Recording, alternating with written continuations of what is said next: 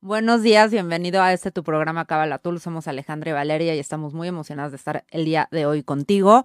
Nos puedes ver y escuchar por la plataforma digital de Radio 13, Facebook, YouTube, Twitch y Spotify como Radio 13 con número digital Tuning Radio Radio 13. La página de internet es www.radio13.com.mx. El teléfono de la estación por si quieres hablar y hacernos una pregunta, un comentario, sugerencia es 52 62 13 13. Nuestras redes sociales son en Facebook estamos como Cabalatools, en Instagram estamos como arroba Cabalatools.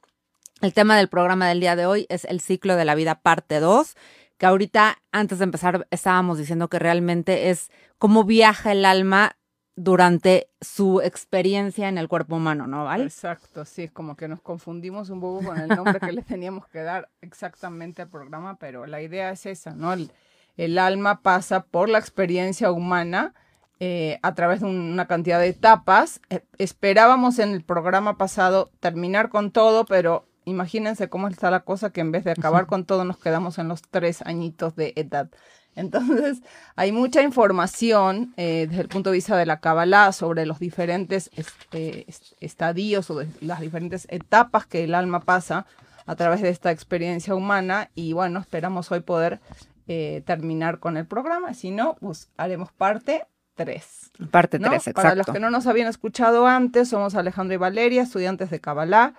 Eh, estamos aquí con el propósito de compartir con ustedes herramientas de la Kabbalah que han definitivamente impulsado nuestro trabajo espiritual. Eh, nos han cambiado la vida, nos siguen cambiando la vida porque seguimos siendo estudiantes al fin. Y mm, la Kabbalah es una eh, sabiduría milenaria y universal que nos ofrece, nos da las eh, leyes físicas y espirituales que existen en, el universo y en el mundo, ¿no? Y bueno, una de las eh, grandes herramientas es esto de entender, para empezar, que el alma pues no es finita, el cuerpo es finito, pero el alma no es finita, el alma eh, viene y ingresa en el cuerpo con el propósito de ayudarse, a, ayudarnos a que nosotros la manifestemos. Justamente ese es nuestro trabajo de vida, poder ir descubriendo cuál es la esencia verdadera de nuestra alma a través de nuestro trabajo espiritual, de nuestro trabajo de introspección, de las, todas las herramientas que podamos utilizar para ir descubriendo qué partes eh, de ti son tu alma y qué partes de ti pertenecen a esta realidad física o estos deseos del cuerpo que en realidad están nada más como obstruyendo, ¿no? O sea, el, la manifestación del alma y por eso es bien importante entender como todo este proceso, ¿no? Entonces nos habíamos quedado más o menos a, la edad, bueno, nos quedamos a la edad de los, tres, antes de los tres años, de lo último de lo que hablamos fue del tema de el del nombre, ¿no? O sea, de la importancia del nombre eh, que le atribuimos a, un bebé, porque el nombre está cargado de significado, eh, porque las letras hebreas eh, y las letras en general, pero las letras hebreas en particular tienen una energía particular, entonces cuando le ponemos un nombre a alguien, ese nombre tiene una carga eh, espiritual para el alma, una carga física para el alma y estábamos hablando justo de que muchas veces el nombre como que no te, no te gusta tu nombre, no te resuena. no te resuena tu nombre, no te sientes identificado por tu nombre porque hay un nombre que le pertenece a tu alma porque es, esa es la raíz de tu esencia que justo tiene que ver con, tu trabajo, ¿no?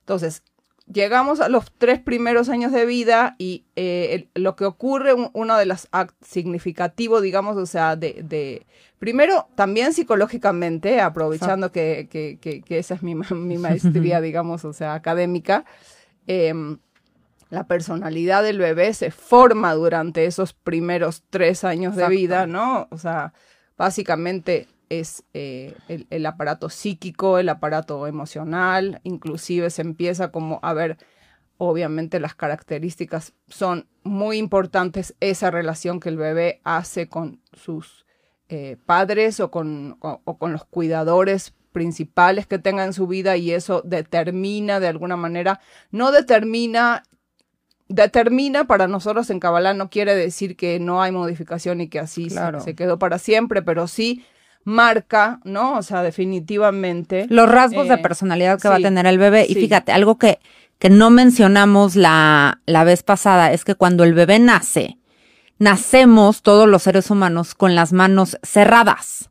Inclusive Como el puñito, ¿no? como O sea, los puñitos, así es como, sí, sí, como que siento que se oye eco. Bueno, este, si, si se oye eco, pónganos Nos acá abajo ¿no? si, si están escuchando eco, porque yo como que siento eco.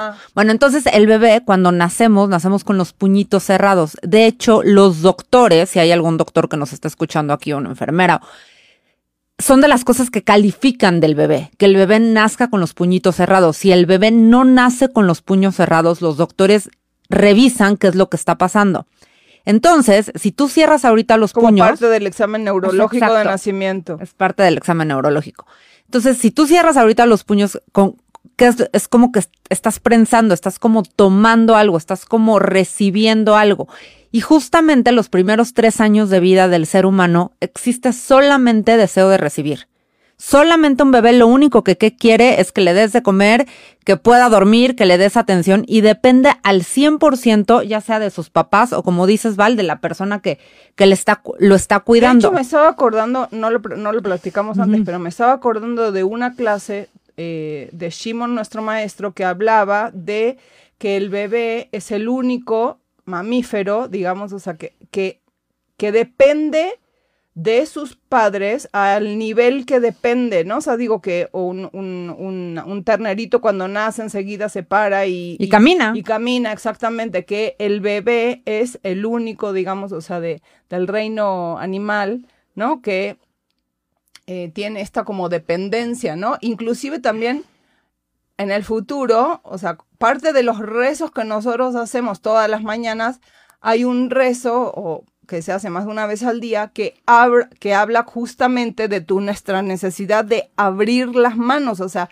de hacer ese ejercicio de abrir las manos porque el abrir las manos Mm. está muy relacionado y simbolizado con nuestra capacidad de dar. De ¿no? dar. O sea, digo, cuando estás así no estás dando, estás recibiendo y cuando estás abriendo tus manos Mm. como que es parte de esta evolución, ¿no? O sea, del ser humano que, que, que, que es necesaria. Y otro de los aspectos de, de los tres años es que los cabalistas no cortan el pelo de los bebés hasta los tres años porque el pelo es una antena, eh, está considerado como una antena no solamente para los cabalistas, Mm. sino hay muchas otras corrientes donde se habla de este tema de, de, de la energía que el pelo jala. Entonces estás como potencializando la energía y, y la, la recepción de, eh, de ese bebé que, o de ese niño ya de tres años, ¿no? de, de los primeros tres años, en su máximo potencial. ¿no? Para que pueda atraer como toda la, La luz. Si tú, si tú cortas energía. el pelo, pues obviamente lo que estás haciendo es como cortar la antena del bebé. Entonces, lo que uno evita, estos, estos tres primeros años son muy importantes y, y lo dice la espiritualidad y lo dice también la ciencia. Estaba leyendo un artículo que dice un poco lo que tú estabas comentando, Val, que en los primeros tres años de vida, toda la neuroplastía, todo el tema de las neuronas de nuestro cerebro es cuando se van como conectando, se van formando. Y los cabalistas lo que dicen es que en los primeros tres años es cuando se forma nuestro sistema de las tres columnas, el ADN espiritual del que hablábamos en, en el programa pasado, que decíamos que el ADN espiritual va a ser de lo que se va a determinar en la concepción, a la hora del nacimiento En el y en- embarazo, ¿no? Ajá, en, en el- en la concepción, en el embarazo, a la hora del, de- del nacimiento, por eso decíamos que cuando nace un bebé, entre más natural sea mejor por la experiencia y, y- y el sello que le va a dejar al bebé. Y sin duda estos primeros tres años forman parte de este ADN espiritual. El bebé y el niño, ¿no? Finalmente va a ir formando su sistema de, de estas tres columnas de la que ya hicimos un programa, que son finalmente el deseo de recibir, el deseo de compartir, que hasta después se le va a ir como despertando, y este poder de central, ¿no? Que es el tema de la, de la restricción. En estos primeros tres años, como, de- como decía Vale, los cabalistas explican que se determina y se fija mucho de la personalidad de un ser humano. Bien lo dijo Vale, nada en esta vida puede ser cambiado, ¿no? Quiero, ¿Qué quiere decir esto? no, que sí. nada no puede ser No puede ser cambiado, Sí. exacto, perdón. O sea, finalmente, no es que si a los primeros tres años pasó algo, ya toda tu vida está determinada por eso, pero porque siempre lo puedes cambiar, porque siempre puedes viajar en el tiempo, porque de eso se trata la espiritualidad, pero tiene su sello y sí tiene, sí tiene un sello.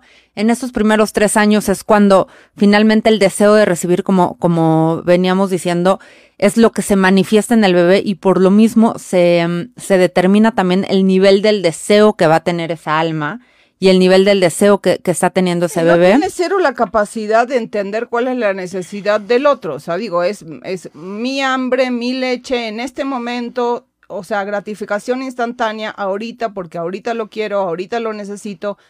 Solamente está girando básicamente alrededor de las necesidades básicas de supervivencia, ¿no? O sea, digo, incluida la de vínculo, ¿no? Porque las necesidades de supervivencia no solamente son físicas, hay necesidades de supervivencia que también son emocionales, ¿no? Y aquí es donde entra la parte definitivamente de, nosotros los padres, ¿no? O sea, que, que, que, lo primero, obviamente, vamos a hacer un programa de paternidad porque obviamente es, amerita un programa o más de un programa, pero eh, un poco no queríamos saltarnos de este paso donde eh, primero es entender que ya lo repetimos n cantidad de veces, pero ahí va otra vez, uno elige los padres antes de la concepción, o sea, antes de que, de, de, que tú vengas a este mundo, antes de que nuestros hijos vengan a este mundo o, encarne, o, aparezcan o encarnen sus almas en este mundo físico o empiecen a manifestarse, el ADN de los padres y el de los hijos está totalmente cruzado y vinculado, ¿no? O sea, digo, uno tiene unos hijos y los hijos eligen unos padres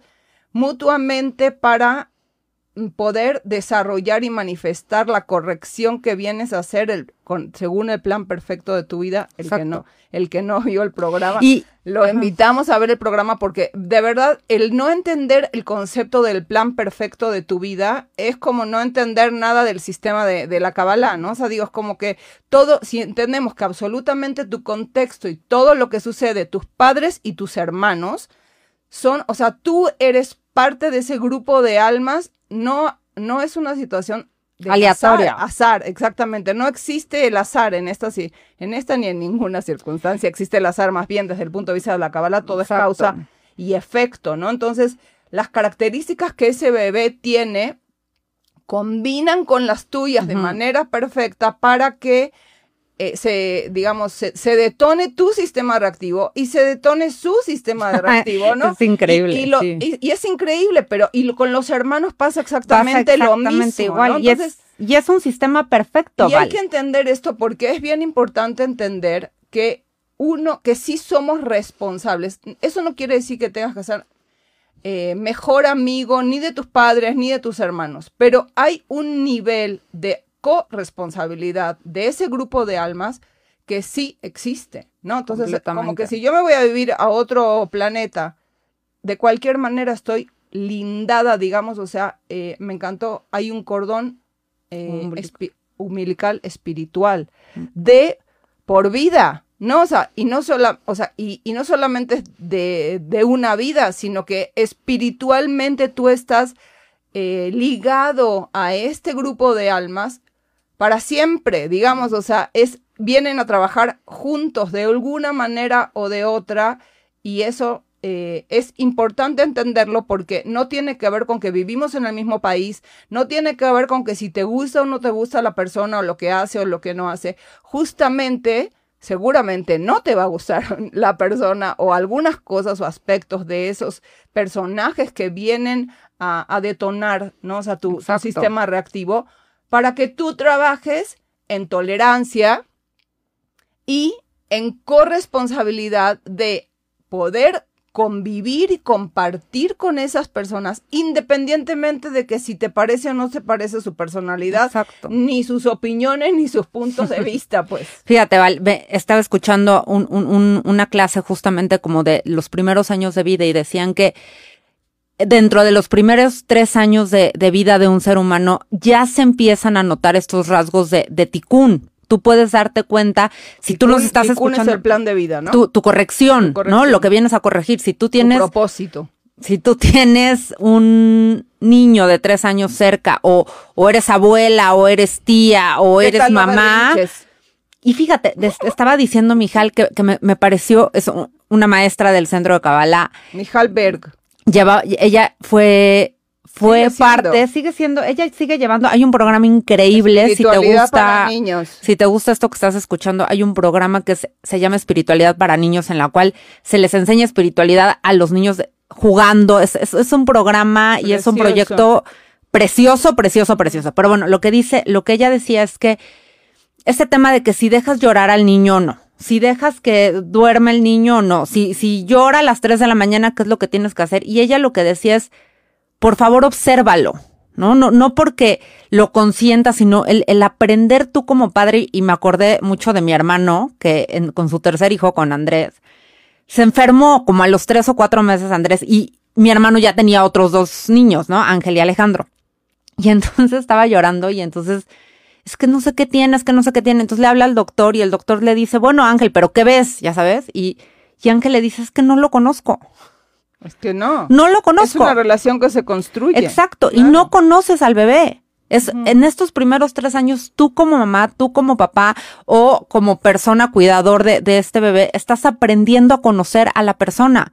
Estás aprendiendo a conocer por qué está llorando, por qué igual le duele algo, igual está teniendo sueños feos. Hay que estar y tener esta sensibilidad de como padres de, de poder entender qué es lo que le está pasando al niño y por qué está llorando. Y también lo que decía Mijal es lo y importante. que- Y, lo que tú estabas diciendo al principio, perdón que te Ajá. interrumpí, o sea, digo, no, no está llorando haciendo un berrinche para fastidiarte, ¿eh? créeme. Algo le está pasando y su forma de comunicarse es a través del llanto y del, y, y del malestar, ¿no? Te está diciendo algo no está bien, ¿no? O sea, Mm. digo, y, y yo entiendo porque la desesperación de ver un bebé llorar, me consta, y no entender qué es lo que le está pasando, o sea, yo me acuerdo más de una vez de ponerme a llorar yo con Claro. mis hijos porque no, no entendía ni jota de, de, de qué está sucediendo. Y claro que, imagínate que tú te pones toda reactiva porque el bebé no lo entiendes, o sea, se- te aseguro que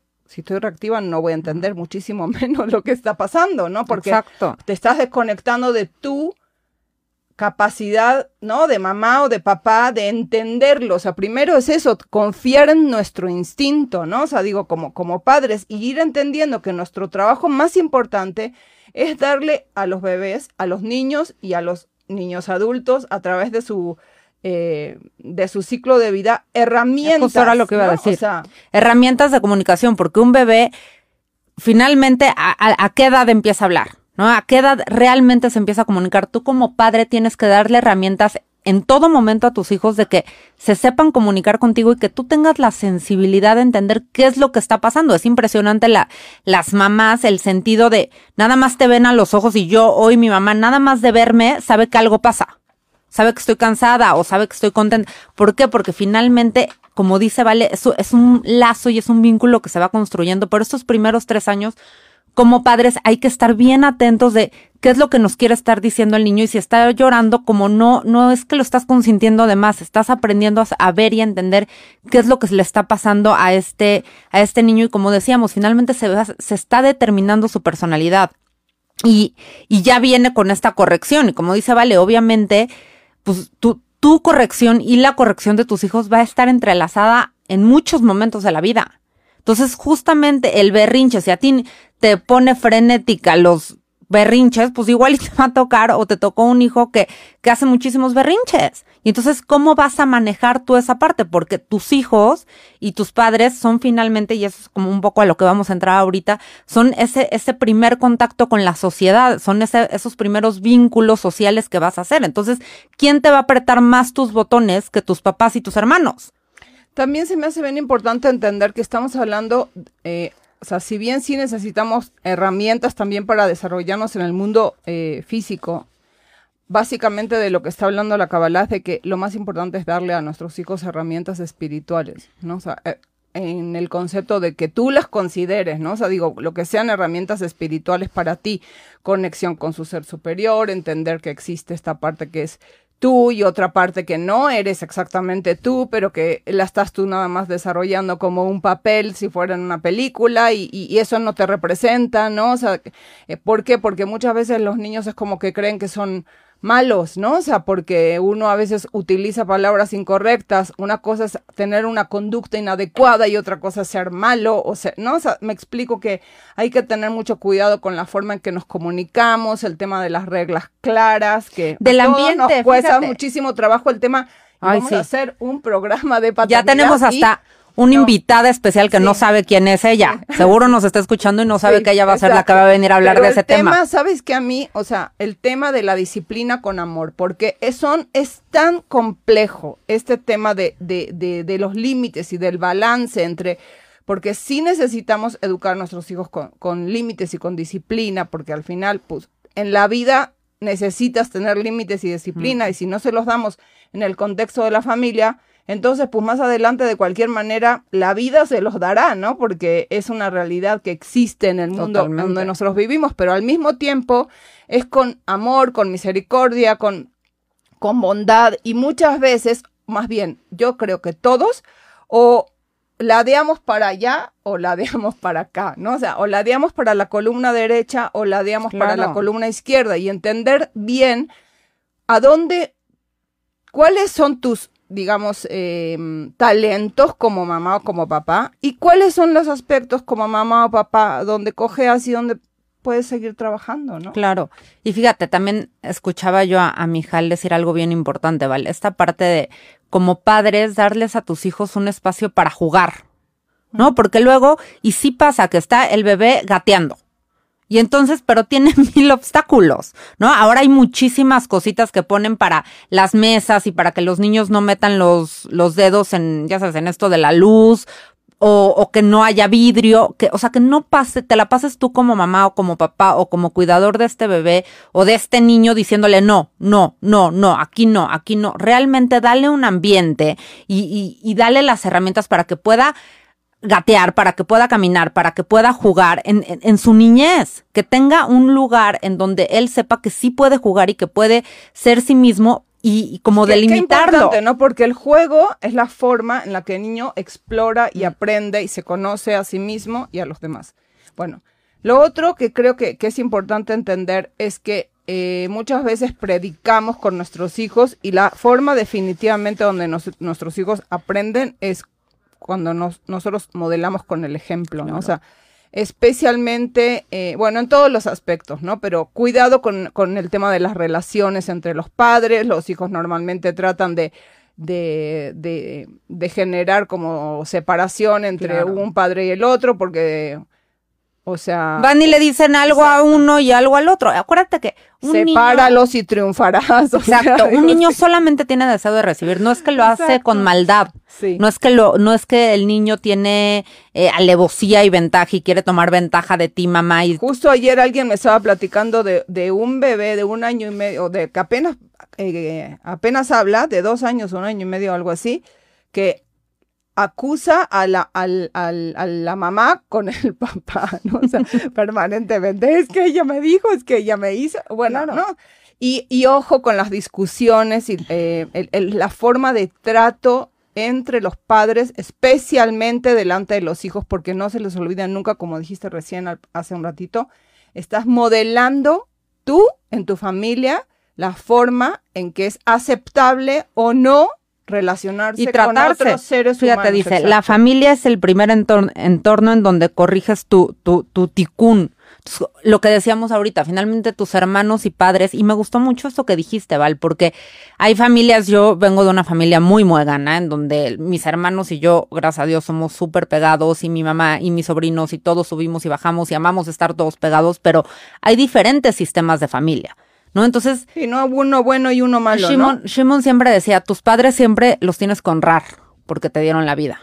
No importa si te caen bien, no importa si te caen mal, ¿Sabes a tus padres siempre honralos. Me lo mandó nuestra amiga Ariadna, eh, que, que, que me gustaría que lo posteemos por ahí porque explica justamente, dice, tú vienes de dos, dos, dos padres, cuatro abuelos, ocho bisabuelos, o sea, se va así para atrás en la cadena como que te das cuenta de que hay miles y miles de personas involucradas en tu linaje y en tu, en tu, en- en- ¿no? O sea, de, Claro. de existencia, pues, o sea, y que toda esa gente es parte de esto que eres tú en este momento. De tus raíces. Exactamente. Y, a todos esos merecen ser honrados. honrados. O sea, esa es la parte donde eh, la Kabbalah dice honrar a tu madre y a tu padre. A eso se refiere, que no importa cómo son, su personalidad, nada más el hecho de que te dieron la vida y que te permiten, ¿no? O sea, desarrollar esto que es tu, tu, tu, trabajo en este momento particular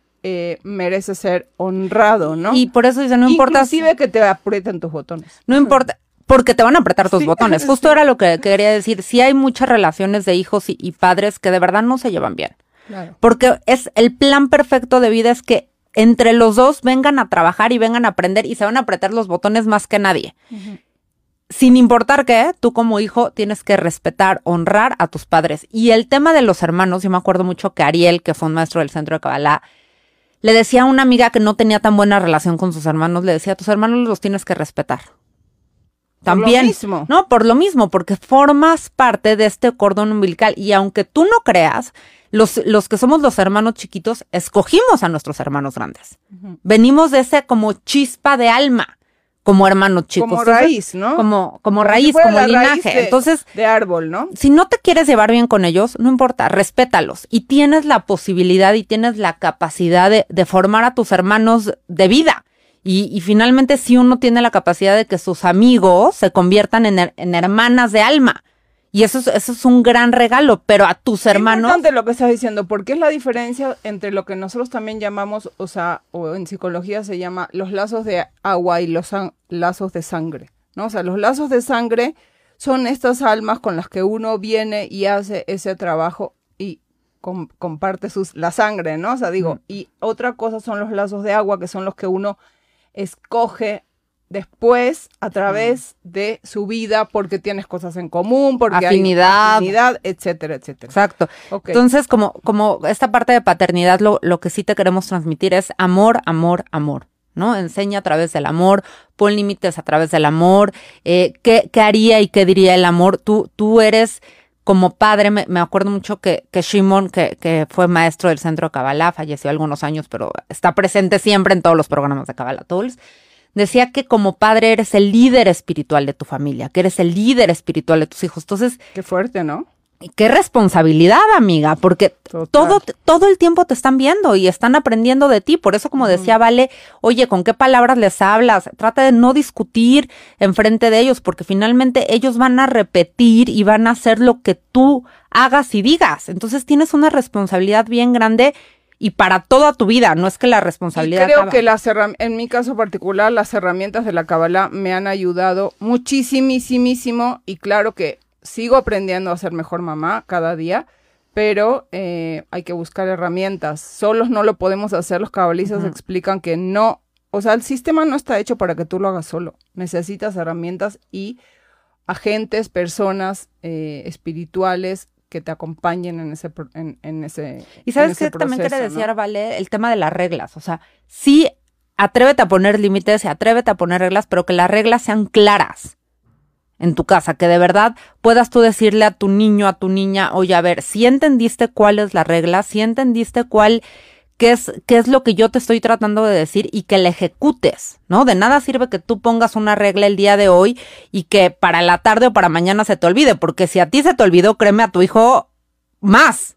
Estoy de acuerdo contigo y sin embargo entiendo también, en mi experiencia, que las reglas están para romperse, ¿no? O sea, digo que uno pone las reglas y es importante que sean claras, pero luego llega un momento en donde no depende de ti que el otro eh, digamos, o sea, respete o no la regla, ¿no? O sea, especialmente cuando ya estamos hablando, ahora vamos a irnos ya justamente a, los niños más grandes, ¿no? O sea, y, bueno, entonces esto de, de, las reglas y de la negociación es un trabajo de vida, yo creo. de, vida.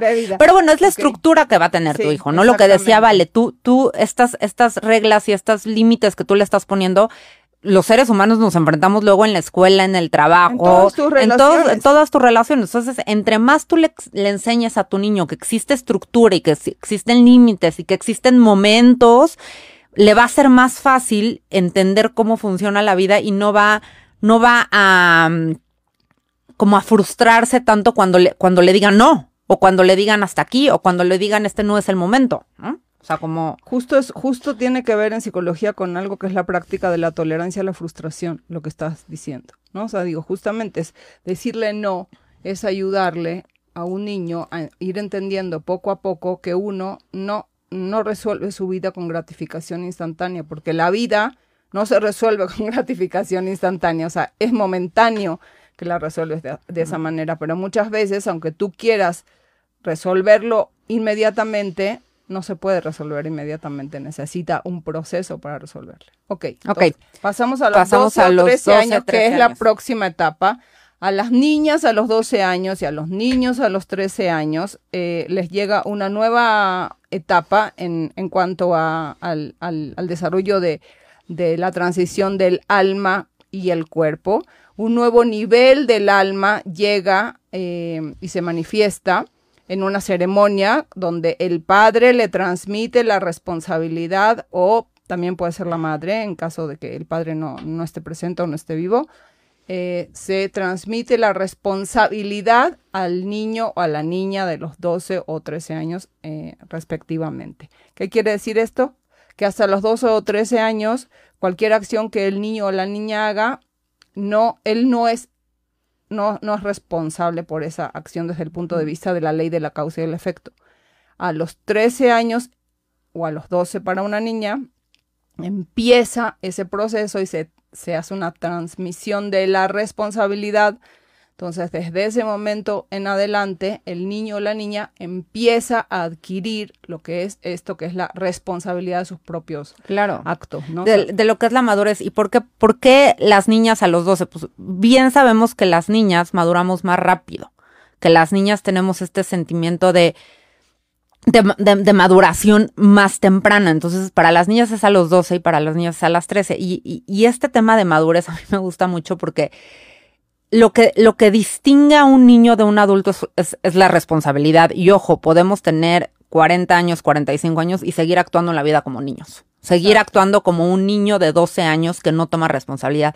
Y esto lo puedes ver con un niño de 10 años que aventó un cochecito y le pegó al hermano. Si tú como mamá vas y le dices, oye, tú le aventaste el coche a tu hermano, no es que el niño sea malo, es que no tiene este sentimiento de responsabilidad él te va a decir que no. No tiene la conciencia de responsabilidad. No tiene esta conciencia. Entonces, no es que el niño te quiera mentir por mentirte. El niño no quiere tener responsabilidad. Él solamente tiene deseo de recibir. Acuérdate, hasta los 12 niñas, hasta los 13 niños, los niños te van a decir que ellos no hicieron eso. Y no es porque te quieran ver la cara, no es que te. te no tienen la conciencia de madurez hasta que son adultos y, y, somos adultos, tomamos responsabilidad y decimos, sí, nosotros, yo sí aventé el coche, perdón, no te quería lastimar, quizás, Ahora, ¿no? Para mí es, eh, eh, entiendo yo el tema de lo de la responsabilidad y me gusta, cabalísticamente se explica, es como que ahí se instala la situación del libre albedrío. Eso es el tema de la responsabilidad, ¿no? Ahora, yo tengo libre albedrío, entiendo que existe la conciencia del cuerpo, que deseo yo para mí inmediatamente y a mí que me importa, si yo quiero el coche, pues te lo quito y se acabó. y existe la conciencia del alma. Empieza a existir este conflicto en el que todos seguimos viviendo por el resto de nuestras vidas, ¿sí? Entre la conciencia del cuerpo y el, la conciencia del alma y a quién escucho y toda la digamos, o sea, todo lo que nosotros vemos del conflicto de la personalidad desde el punto de vista psicológico, entre un, eh, en un adolescente justamente es este conflicto de, de, de, incongruencia en el que todos vivimos, ¿no? O sea, de alguna manera o de otra por el resto de nuestras vidas, ¿sí? ¿Por qué? Porque por un lado tú sabes qué es lo que es correcto, pero, pero digamos que mmm, la templanza o la voluntad no te da como para exactamente ser congruente con el verdadero deseo de sí, tu es, alma, es ¿no? este pleito entre el deber ser y el querer ser. Exactamente. Y esto a, a, los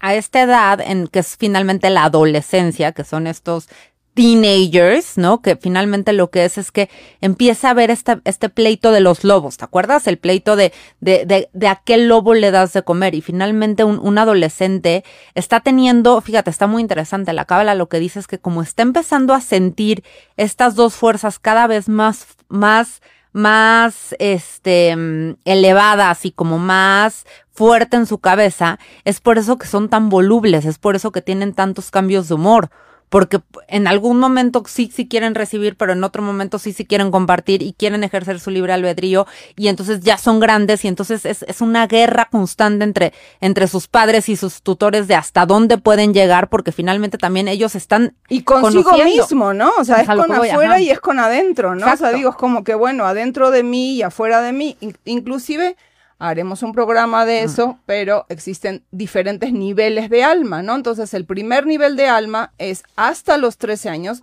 es el nivel de Nefesh y es el nivel como en, síntesis más relacionado con el aspecto más instintivo, más animal, o sea, que, tenemos los seres humanos. El nivel que adquirimos a los 2 o 13 años eh, se llama nivel de Ruach y está justamente relacionado con todo, con, con, con, la parte del espíritu, ¿no? Digamos, o sea, eso. Sí, y empiezas también como a, darte cuenta de causa y efecto, Exacto. ¿no? Que eso, por eso es importante el tema de lo que decíamos hace rato de las, de las reglas y de los límites. Empiezas a entender que si tú si tú haces algo, eso algo va a tener una consecuencia en tu vida. Si tú estudias y, te va bien en la escuela, bueno, pues vas a tener buenas calificaciones y seguramente va a haber paz en tu casa. Y si no estudias, que pues va a haber una consecuencia en la escuela y en tu casa. Entonces empiezas a entender un poco cómo funciona este sistema de, de las tres columnas, el deseo de compartir eh, ya lo tiene un, un, un, ser humano a los 12 niñas, 13 niños. Empiezas a entenderlo, pero te resulta incómodo. Pero te cuesta mucho trabajo. Exactamente, y te gana la parte del deseo de recibir para sí mismo y por eso hay como un conflicto interno y hacia afuera también hay un conflicto, ¿no? Porque, porque no tienes como todavía la, la fortaleza como para sostener, digamos, o sea, lo, lo incómodo que es no Em, aliarte o no tomar desde o no o no ser congruente o fiel a los deseos instintivos o sea que uno que, que, uno que todos tenemos pues y, poder poder realmente em, transmitirle a, a, tus hijos a tus nietos a tus sobrinos al niño que tengas cercano de esta edad y si no pues tú acuérdate de cómo tú eras a esta edad pero como poderle transmitir al niño que qué está pasando, ¿no? Está teniendo estas dos fuerzas adentro, a, qué voz está escuchando, por eso como te decíamos, este proyecto de espiritualidad para niños, para los adolescentes les cae muy bien porque entienden y, e identifican muy bien cuáles son estas dos vocecitas y entienden que finalmente sí, igual sí, sí quieren compartir, pero todavía no tienen esta capacidad para realmente hacer la restricción y decir, ok, comparto, ok,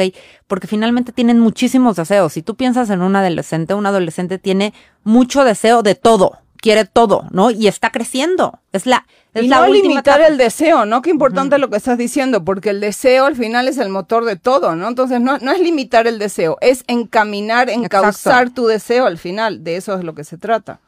Y fíjate, dice, la única batalla que vale la pena es con uno mismo, que tú puedas transmitirle eso, eso a tu hijo y que entiendas como padre que es una etapa que, que, que está, que está viviendo el alma, que está viviendo tu hijo y que ¿Y qué va a pasar? Porque justo escuchaban que Miguel decía, pues sí, la verdad es que para todas las mamás de adolescentes es una etapa bien difícil porque estás en el estire y afloje y, no le caes bien y no quiere platicar contigo y no eres su persona favorita, pero tienes que estar presente a fuerza porque finalmente lo sigues educando y sigues este, estando a cargo de él o de ella y, y, la, y el adolescente lo último que quiere es saber de ti. Entonces, como un poco entender qué es lo que está pasando adentro de, de tu hijo, de tu hija y, darle todas las herramientas para que realmente, y, se oye así como libro de autoayuda, triunfe en la vida, que es que le enseñes tú qué es lo que se necesita y qué significa el éxito en la vida. Qué importante lo que está diciendo, porque justamente en, en, el libro de Yehuda Berg, que es donde sacamos toda la parte esta de, los procesos de, vida, el libro se llama, em, ¿cómo se llama? Mm. ¿Educación de un cabalista? No. No. El camino del cabalista. El camino del cabalista, exactamente. Em, justamente el, el... Perdón, me perdí. ¿Qué estabas diciendo? El tema de los... De que entendamos cuál es realmente nuestro, nuestro poder, ¿no? O sea, el poder y la pelea es, es uno mismo. Sí, ¿Eso? Bueno, no importa. Bueno. entonces, después, a, a los 21 años, viene un nuevo nivel, digamos, o sea, que, que es el, eh, lo conocemos como el nivel de Neshama, o sea, digo, empieza a aparecer este nuevo nivel, que es el nivel de Neshama, y entonces uno empieza a adquirir la verdadera capacidad de compartir, ¿no? O sea, el, el, eh, empiezas a entender qué significa el compartir desde, desde, no desde la complacencia, no desde la necesidad, el verdadero compartir, ¿no? Que creo que al final el verdadero compartir es algo que toda la vida seguimos tratando de entender de qué se trata, ¿no? Porque hay lugares a donde te es más fácil y hay lugares a donde nos cuesta más trabajo. Empiezas a entender qué significa la transformación personal. Ya me acordé de lo que te iba a decir. Ah, a ver, dilo, dilo, dilo. Lo, que me, lo que me acordé es que explica en el, en el libro Yehuda y se me hace importantísimo que el éxito físico... Ah, el éxito. Que el éxito, si tú no tienes éxito desde el punto de vista em, espiritual, quiere decir, si no entiendes que al final todo se trata de tú sobrepasar eh, tu sistema reactivo, de tu poder exponenciar los talentos y compartirlos con el mundo y trabajar en los aspectos a donde te cuesta trabajo, no vas a tener eh, plenitud aunque tengas muchísimo éxito en el mundo material. O sea, la plenitud para la Kabbalah está relacionada con la transformación y con el acto de compartir tus talentos. No tiene que ver con cuánto poder acumulas, cuánto honor acumulas, cuánto dinero acumulas. Sí, o sea, digo, y ojo, no quiere decir que uno no pueda sí saber compartir y acumular dinero, riqueza y también recibir poder, ¿no? Pero el lugar desde donde lo haces, la intención y la conciencia tiene que ser desde el lugar correcto. Me gusta mucho que puedas tú tener la capacidad de ser un ser de bien, un ser que, que estés conectado contigo mismo, que, que estés declarándole la guerra a tu peor enemigo que es tu oponente, que es tu ego, que puedas tú tener la capacidad de ser generoso, que puedas tú tener la capacidad de querer hacer un cambio en el mundo y dejar una huella. Y eso finalmente... Y, del uno, ¿no? Y de que todo viene de la luz, o sea, digo que no eres tú, no eres tú, no, no soy yo, no. Y, y, vamos a, y vamos a llegar ahora al matrimonio, la adultez, el proceso de muerte y todo eso, pero pero va a ser en el siguiente programa. o sea, a partir de los 21 ya somos conscientes de causa y efecto al 100%. Ya eh, lo que a mí me gusta mucho a partir de los 21 que dice la Kabbalah es, si tú haces un esfuerzo y te ganas las cosas, de ahí es de donde viene esta satisfacción que decimos, de hacer un esfuerzo y de eliminar el pan de la vergüenza de, de tu vida, porque finalmente antes de esto, pues ya dijimos, de los 0 a los 3, lo único que haces es recibir pero no sientes esto pan de la vergüenza y a partir de los tres empiezas a sentir que estás recibiendo, pero que, que, ya te sientes mal. O sea, el que tu mamá te esté atiende y atiende y atiende. Exacto, empiezas a ser autosustentable, o sea, a, desarrollar esa capacidad de que sí necesito ser... Eh, el creador. exactamente, independiente, autosustentable y aportar a mi entorno, aportar al mundo donde vivimos, aportar, aunque la realidad es que o sea, el tema de, de, los hijos em, que viven en nuestras casas y que siguen estando dependientes de nosotros en este contexto de la sociedad en la que nosotros vivimos, sí creo que es un, un, un, eh, tema bien complejo, ¿no? O sea, del que podemos hacer inclusive un, programa, solamente. ¿no? Porque la realidad es que eh, sí hemos extendido este periodo, antes, o sea, en, la antigüedad los 40 años, o, sea, bueno, la persona básicamente ya, estaba muerta. Sí, o era, ¿no? y a los 13 años un niño, de hecho, sí se salía de su casa a trabajar. Y empezaba a trabajar. Exactamente, entonces los, también los tiempos han cambiado, pero sin embargo, a nivel del alma, sí creo que no nos queda claro este lugar a donde hasta dónde tú sigues dando herramientas, hasta qué punto eso se convierte en pan de la vergüenza para nuestros hijos, hasta qué punto les estás quitando la posibilidad de eh, desarrollar sus propias herramientas para poder ser autosustentables en la vida, porque estamos nosotros eh, no queriendo, pues, o sea, que, que, se ofenda, que se enoje, que somos eh, complacientes, autocomplacientes. Por eso es importante que estas personas y que estos niños, estas edades y en la adolescencia, sí, sí hagan su cama, sí, sí aprendan, aunque tenga ayuda y aunque tú lo quieras hacer, que aprenda a, hacerse su comida, que aprenda a, levantar su cuarto, ¿por qué? Porque finalmente es la forma que tú lo estás educando para esto que estás diciendo, Val, para para ser el creador y para tiene mucho que ver con el con el tema de lo de, la conciencia del esfuerzo, porque nosotros vivimos la verdad en la sociedad de la ley del menor esfuerzo y eso batea totalmente en contra de todo lo que estamos hablando aquí desde el punto de, de vista de la Kabbalah, ¿no? Porque entendemos que sin hacer el esfuerzo uno no siente logro, ¿no? Entonces tú estás dando, dando, dando, dando desde el lugar que con todo tu amor tú crees que es el correcto, ¿sí? Pero hasta qué punto y hasta dónde, y obviamente cada caso particular es un caso particular, ¿no? O sea, digo, no podemos hacer generalizaciones, ni estoy diciendo que todo el mundo debemos hacer lo mismo, pero lo que sí estoy diciendo es que es un cuestionamiento que yo me hago y que creo que todas las mamás, o sea, que tenemos hijos en estas edades, eh, eh, se deberían de hacer para ver desde dónde y hasta cuándo es eh, es, lo estás haciendo por compartir, hasta dónde es una necesidad tuya, hasta dónde es una necesidad del otro, ¿no? Claro, bien importante. Bueno, entonces, a partir de los 21 es cuando te das cuenta que tú eres el creador. El matrimonio para la tu propia. Aparte, el siguiente programa no te lo pierdas porque vamos a hablar de cómo el matrimonio es una herramienta dentro de dentro del viaje del alma en esta, en esta experiencia humana. Eh, muchísimas gracias por acompañarnos. Cuando menos llegamos a los 21 años, el próximo programa va a estar buenísimo. Nos viste y nos escuchaste por la plataforma digital de Radio 13 Digital, Facebook, YouTube, Twitch, Spotify como Radio 13 con número digital, por Instagram Live, por arroba Cabalatools y arroba Radio 13 Digital, Tuning Radio Radio 13, la página de internet es www.radio13.com.mx. Nosotros somos Alejandra y Valeria. Si te gustó el programa, por favor, compártelo. Si tienes alguna pregunta, algún comentario, déjalo acá abajo y con muchísimo gusto te, te, te respondemos. Fue un placer estar el día de hoy contigo. De alma alma. Muchísimas gracias por estar aquí. Las opiniones vertidas en este programa.